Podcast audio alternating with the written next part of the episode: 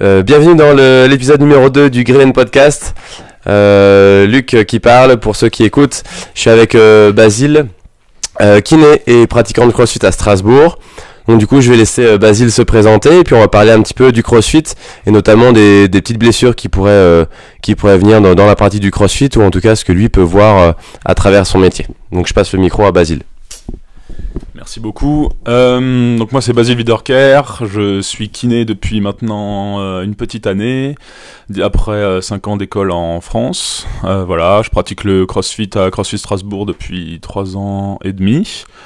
Euh, voilà, je pratique euh, à la fois euh, en cabinet libéral au nord de Strasbourg et puis euh, je j'offre aussi des consultes euh, à la boxe euh, deux fois par semaine.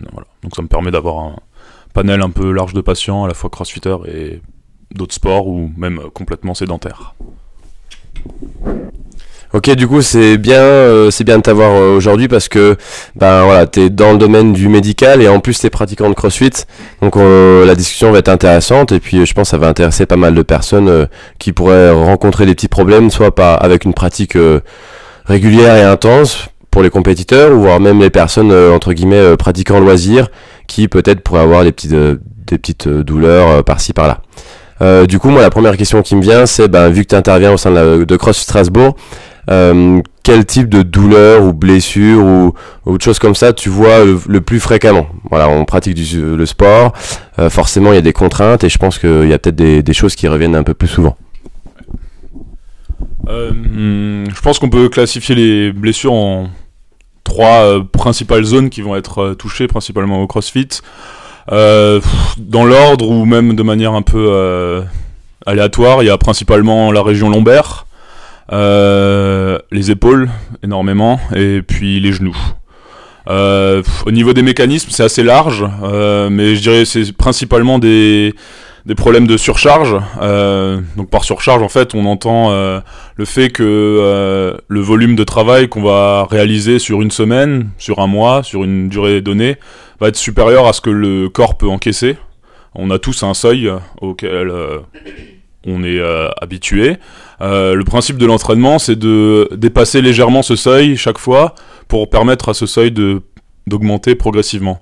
Euh, dans une pathologie de surcharge, ce sera souvent euh, on augmente de manière trop intense, euh, trop volumineuse, que ce soit en charge, en durée d'entraînement, en intensité, ça peut être assez large. Et c'est là que surviennent les blessures, ou en tout cas que le risque est augmenté. C'est pas, on peut pas dire avec précision, on aura une blessure à ce moment-là, mais c'est toujours un- une histoire de facteur de risque en fait. Voilà, c'est principalement ça. Ça se différencie des sports co par exemple, où on a des traumatismes euh, peut-être un peu plus violents qui sont dus à la fois bah, au fait qu'il y a des contacts, il y a un environnement, des joueurs extérieurs qui euh, bougent, ce qu'on n'a pas en crossfit, vu qu'on est seul et que voilà. Ok, ça marche. Donc euh, partie lombaire pour résumer, les épaules et les genoux. Tu parles de surcharge. Du coup, c'est pas évident, je pense, et pour les coachs et pour les adhérents. Un adhérent s'inscrit. Il nous dit qu'il a fait tel et tel passé, enfin qu'il a tel ou tel passé sportif. Mais euh, en- comment lui ou comment les coachs, comment lui peut savoir par exemple ben, que ce qu'il va faire c'est trop volumineux, ce qu'il y a des signes? Comment est-ce que euh, voilà, il doit venir deux fois, trois fois, c'est pas forcément évident. Et je pense que on n'est pas tous pareils. Du coup, les gens sont peut-être un petit peu perdus. Qu'est-ce que toi tu conseillerais, on va dire, pour différents cas, on va dire la personne qui a pas fait de sport depuis quelques années, la personne qui a fait du, qui fait du, par exemple un sport co, et puis la personne déjà bien entraînée? Euh, le principe euh, de base, on va dire, ça va être la progressivité, c'est-à-dire euh, commencer par des peu de séances, que ce soit une ou deux par semaine, et puis augmenter progressivement.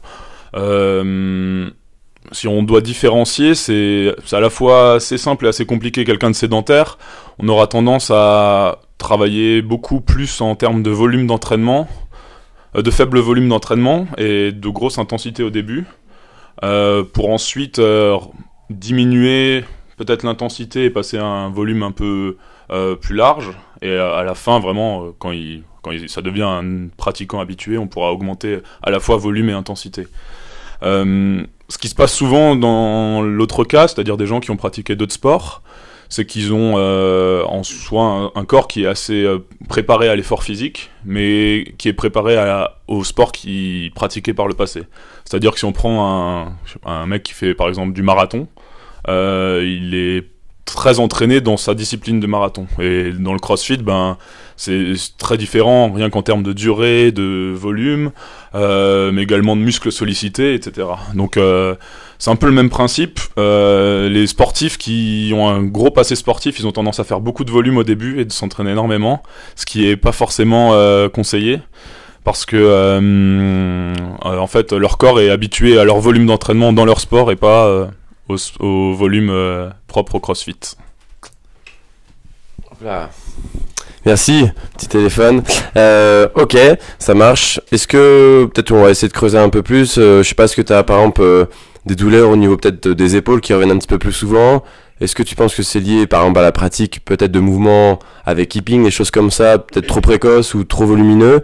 Et si oui, qu'est-ce que tu leur conseillerais? Renfort, étirement, je sais pas, qu'est-ce que tu leur donnes comme petite indication pour, pour empêcher que ça revienne? Si on prend l'exemple de l'épaule, les pathologies sont assez larges et les causes aussi. Mais je dirais que euh, il peut soit y avoir un problème de type de mobilité. Donc faut savoir que pour faire simple, mais l'articulation de l'épaule c'est pas une seule articulation, c'est cinq articulations qui travaillent tous ensemble, euh, énormément de muscles qui viennent stabiliser cette articulation. Euh, il suffit qu'une articulation soit un peu moins mobile qu'une autre pour qu'il y ait des compensations qui se créent, etc. Euh, donc la mobilité est importante. Euh, je dirais à la fois la mobilité euh, passive, mais surtout la mobilité active. Donc la mobilité passive, ça va être la mobilité dans laquelle vous vous placez en position d'étirement sans contraction musculaire. Euh, mobilité active, c'est vraiment la mobilité que vous allez pouvoir placer en bougeant avec la force seule de vos bras, de vos muscles, votre épaule. On peut avoir des personnes qui ont une mobilité euh, passive euh, très importante, euh, tout à fait correcte pour pratiquer les mouvements de CrossFit, mais qui, si par exemple on prend une dumbbell, une kettlebell ou même une barre, sont beaucoup moins à l'aise. En fait, pour faire simple, c'est que leur muscle n'est pas capable de s'activer dans ces amplitudes entre guillemets extrêmes ou moins normales et du coup il y a un mécanisme de protection du corps qui va venir empêcher qui va venir par les, les, muscles en fait antagonistes qui en, au contraire au mouvement. Si par exemple euh, voilà j'essaye de faire une élévation de l'épaule euh, et que je suis pas stable bah, mes muscles euh, qui vont plutôt l'abaisser vont être vont avoir un tonus musculaire qui m'empêche d'aller plus loin. C'est juste un mécanisme de protection. Donc en fait euh, pour améliorer ça je dirais qu'il y a à la fois travailler sa mobilité travailler sa force et son endurance musculaire dans des mouvements de renfort en fait. Euh, et toujours privilégier plutôt que la charge euh, l'amplitude complète. C'est ce qu'on prend en CrossFit d'ailleurs mais euh, je pense que ça fait pas de mal de le rappeler qu'il vaut mieux travailler à une charge plus légère mais dans une amplitude vraiment complète de mouvement. Et en fait ça peut devenir vite vite très un gros challenge quoi de si par exemple on prend le, le nageur donc allongé sur le ventre les mains dans le dos venir les placer au-dessus de la tête en ayant toujours le bras, les coudes et les mains au-dessus du corps. Vous prenez euh, une petite plate d'un kilo dans chaque main, ça devient déjà euh, super dur quoi pour faire 12 répétitions. c'est vraiment ce genre de mouvement qui va euh, empêcher les blessures ou en tout cas diminuer fortement leur prévalence quoi par la suite. Ok cool, je pense que ça donne un bon exemple à des personnes euh, ben, qui auraient soit des petites douleurs ou soit qui euh, par exemple débuteraient le crossfit et puis voilà. Je sais qu'on a des adhérents euh, régulièrement hein, qui voilà me disent ben voilà je sens un petit peu mon épaule qui font 3 4 séances par semaine alors qu'ils sont assez nouveaux dans cette pratique et voilà. Je leur dis ben n'hésitez pas à réduire un petit peu la fréquence et puis à faire quelques exercices supplémentaires euh, parce que bah, on n'est pas tous fait de la même façon, on n'est pas tous musclés euh, pareil euh, à certaines zones. Du coup, je pense que ouais, il faut il faut faire attention à écouter son corps et pas pas hésiter à ralentir un petit peu et puis à s'orienter un peu plus voilà sur la santé pour pouvoir continuer plus longtemps quoi. Euh, du coup, je pense qu'on a pas, mal traité le sujet. Euh, Isa me parlait tout à l'heure que peut-être qu'on pouvait parler euh, des travaux de Mackenzie. Alors, je sais pas si c'était forcément bien préparé, mais est-ce que tu pourrais peut-être nous en dire un petit peu plus? Et puis voir après s'il y a des questions qui sont dessus. En fait, avec Isa, on parlait juste avant de. Elle me parlait de la technique Mackenzie, qui est une spécialisation en kiné qui est super intéressante. On, en fait, on, on je prenais l'exemple euh, qui est assez euh, flagrant et que je donne beaucoup à mes patients. Euh, c'est si vous prenez une population saine de 50 personnes, mettons, vous les classez par catégorie d'âge de 10 ans, et vous leur faites tous passer une IRM. Donc par population saine, on entend juste des gens qui n'ont pas de douleur, pas de problème de santé particulier, etc vous leur faites passer euh, euh, une IRM chacun du dos euh, dans sa globalité. en fait, on voit que par tranche de 10 ans, vous allez trouver forcément un pourcentage d'hernie discale. Alors l'hernie discale, c'est un peu le, gros mot du, du 21e siècle. on trouve énormément de personnes qui ont ça, qui souffrent de douleurs. donc en fait, qu'est-ce que ça nous montre? C'est que la douleur, elle, c'est en fait c'est un signal du système nerveux, mais qu'elle est pas forcément, euh, euh, qu'elle provient pas forcément d'une lésion euh, ou qu'elle peut continuer malgré que la lésion soit réparée. Donc c'est un, un, concept qui est assez intéressant parce que ça nous fait vraiment reprendre un peu la médecine un peu à l'envers, quoi, de se dire que voilà, si on prend quelqu'un qui a mal au dos, qu'est-ce que font les, la plupart des médecins actuellement? Bah, on leur lui fait passer une IRM et on va euh, je sais pas, hein, donc le pourcentage augmente en fait par tranche de 10 ans. C'est-à-dire qu'entre de 50 à 60 ans, il y aura un pourcentage plus élevé que de 20 à 30 ans. Mhm. Donc euh, vous prenez une personne qui a mal au dos, vous lui faites passer une IRM, il y, a un pourcentage de chance qui est euh, inhérent à toute la population de trouver une, une, une, hernie discale. Et on va dire à ce moment-là, bah, vous avez mal au dos parce que vous, allez, vous avez l'hernie discale. donc on reste vraiment dans un modèle qui est très biomédical, quoi. C'est très très pur. Et du coup, bah, on lui va lui proposer plusieurs choses. Ça peut être de la kiné, mais ça peut aussi être euh, des opérations. Euh, diverses et variées, il y a plein de techniques qui existent, peu importe. Euh, en fait, il va se faire opérer et je vois beaucoup de patients qui se font opérer et qui après ont encore ces douleurs en fait. Donc ça, ça fait vraiment songer à, réfléchir en fait à est-ce que c'est vraiment l'hernie discale qui cause la douleur? donc voilà ce qu'on disait avec Isa sur sur ce mécanisme de la douleur. Donc maintenant, en fait, ce qui se passe, c'est qu'on développe un modèle qui est dit biopsychosocial, c'est-à-dire que ça prend à la fois l'aspect euh, biomédical pur, qui est important, il hein, ne faut pas le négliger, mais aussi l'aspect euh, psychique, donc euh, c'est pas c'est pas des incantations vaudou, hein, c'est juste se dire que votre cerveau influe sur votre douleur et votre douleur influe sur votre cerveau.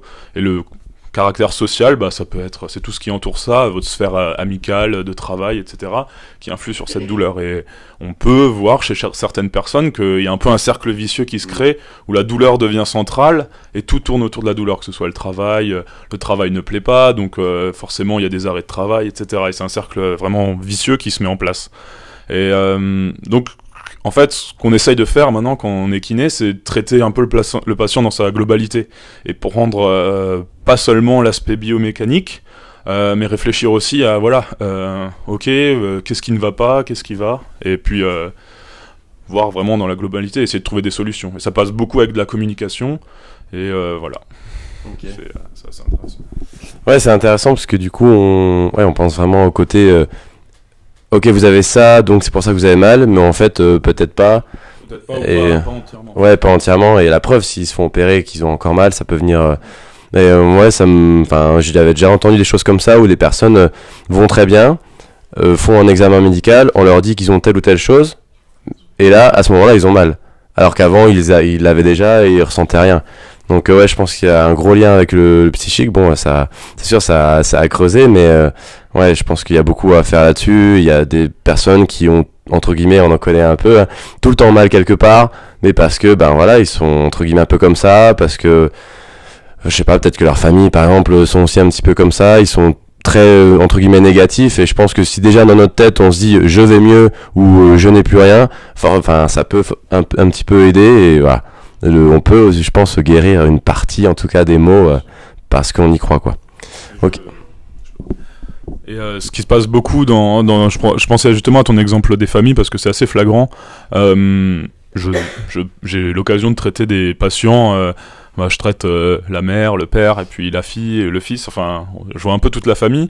Et c'est vrai qu'il y a un peu ce cercle vicieux où les parents conditionnent leurs enfants à ce, cette, cette, je sais pas, cette, comment, cette fatalité de la douleur. euh, que limite c'est normal d'avoir mal et c'est pas du tout le cas. Et je dirais que le, CrossFit euh, en ça est une pratique qui est super intéressante parce que on remet un peu le mouvement au cœur de l'être humain. Et souvent, ce qui se passe quand on a mal, on nous conseille d'arrêter de bouger. Enfin, si vous allez aux urgences, j'ai une patiente que j'ai vue vendredi, elle s'est tordue la cheville, rien de violent, hein, et euh, elle est allée faire, elle est allée aux urgences parce que ça allait pas très bien. Ils lui ont passé une radio. La première chose que le médecin lui a dit, c'est euh, bah voilà, six semaines d'arrêt. Alors euh, moi, ça me fait rigoler parce que euh, c'est tout sauf ce qu'il faut faire en fait. Il faut adapter la charge. Je dis pas qu'il faut retourner en haut et bourriner la cheville, mais il faut juste retourner tranquillement, adapter les mouvements. Voilà, c'est l'avantage d'avoir des cours coachés et juste bouger efficacement sans douleur et on fait beaucoup plus de bien que de mal. Ok top, bah, c'est bien de, de parler de ça aussi parce que il y a des personnes des fois qui viennent nous voir, bah voilà j'ai euh, un certificat médical, euh, je peux pas pratiquer, qu'est-ce que je peux faire? Bah si si tu peux venir pratiquer, nous on va adapter.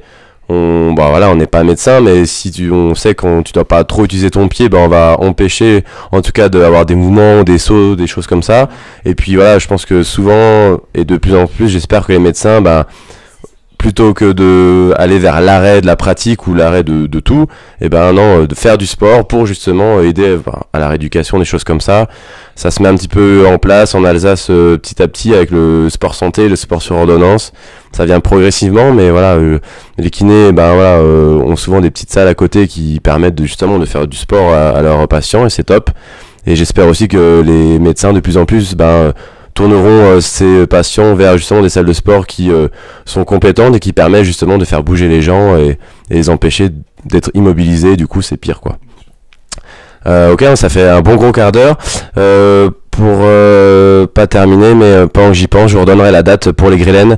Il me semble que c'est le vendredi 11 avril. Je vous redonnerai la date précise. Le soir, on a l'équipe de Brenos qui vient, pas forcément pour présenter leurs produits, mais pour faire un petit séminaire de deux heures sur le mouvement, donc c'est des personnes, euh, Brian et Romain, euh, qui je dis bonjour, qui sont fans de ça. Donc je redonnerai les dates. Euh, et puis on, voilà, c'est pour passer un bon moment ensemble, qui nous expliquent un petit peu leur point de vue, etc. dernière question, est-ce qu'il y a une question que je t'ai pas forcément posée, que tu aurais aimé que je te pose? Ou si tu un sujet particulier ou un conseil, je sais pas, qu'est-ce que tu aimerais dire aux personnes qui écoutent et peut-être qui ont quelques pathologies ou des choses comme ça? Je sais, je sais pas. je pense que c'est très compliqué de donner des règles générales, on va dire, pour euh, chaque patient, parce que chaque patient est unique. Mais je pense qu'il y a plusieurs euh, choses sur lesquelles il faut rester concentré euh, et qui sont très simples à appliquer, en fait. D'abord, la nutrition. ça paraît bête comme ça, mais c'est un super facteur de prévention des blessures. le sommeil, également, c'est super important. Et globalement, écouter son corps. Euh, c'est quand même une machine qui est assez formidable, qui a cette capacité de s'adapter énormément aux contraintes qu'on lui impose, mais elle nous répond toujours. Donc euh, que ce soit courbature, euh, petite douleur par-ci, faut pas s'en inquiéter, mais il faut juste les prendre en compte. Et parfois faire un jour de repos ou venir juste bouger, faire du renfort. le renfort unilatéral, c'est super intéressant. Il y a plein de manières de se renforcer au poids du corps sans charge, dans toute l'amplitude, tout comme dit. Et, et vous verrez que sur le long terme, vous y gagnez énormément. Enfin, on a, on a tous cette, euh, je pense, quand on est pratiquant, que ce soit compétiteur, mais même euh, pratiquant normal, on a toujours envie d'en faire plus, un peu plus. Allez, je fais cinq séances, soit je peux peut-être en faire une sixième. Mais euh, sur, sur une année, ça joue très peu de faire une séance de plus, et au final, vous verrez que prendre peut-être un jour de repos, ou en tout cas adapter une journée, c'est ce qu'il y a de mieux. Même si Claudia fera jamais ça de sa vie, mais ça c'est pas grave.